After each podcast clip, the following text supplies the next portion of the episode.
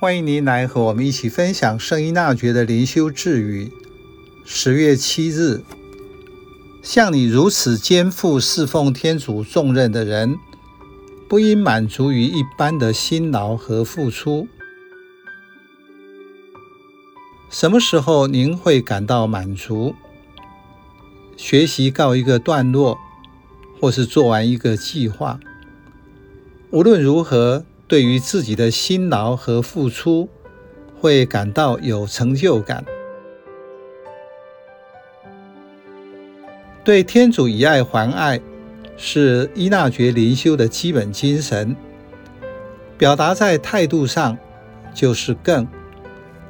这句智语说：“像你如此肩负侍奉天主重任的人，必须不以寻常的辛劳和服务。”为满足。换句话说，就是你不要安于小成，因为天主是慷慨的，是大爱。无论做任何事，当你和天主有了连结，跟着天主走，就会有神圣的经验。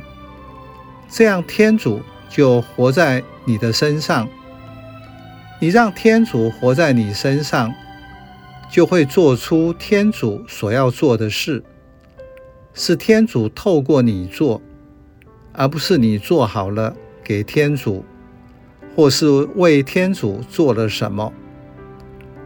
天主是无限的，会做大事，持续他的救赎工程。你是有限的。当目光在成就时，人就很容易安于小成。这句智语也帮助我们了解，为什么服务会那么容易让人耗竭。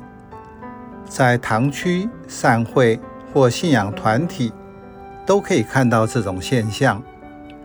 这些无己职担任领导或行政服务的人，往往在任期结束后，就会告别所属的团体，因为接受职务时，认为自己是为团体、神父或天主做事，并不意识自己受到的召唤是要时时处处和天父连结，做他喜悦的事，所以在服务时会因不同的原因把自己搞得很不愉快。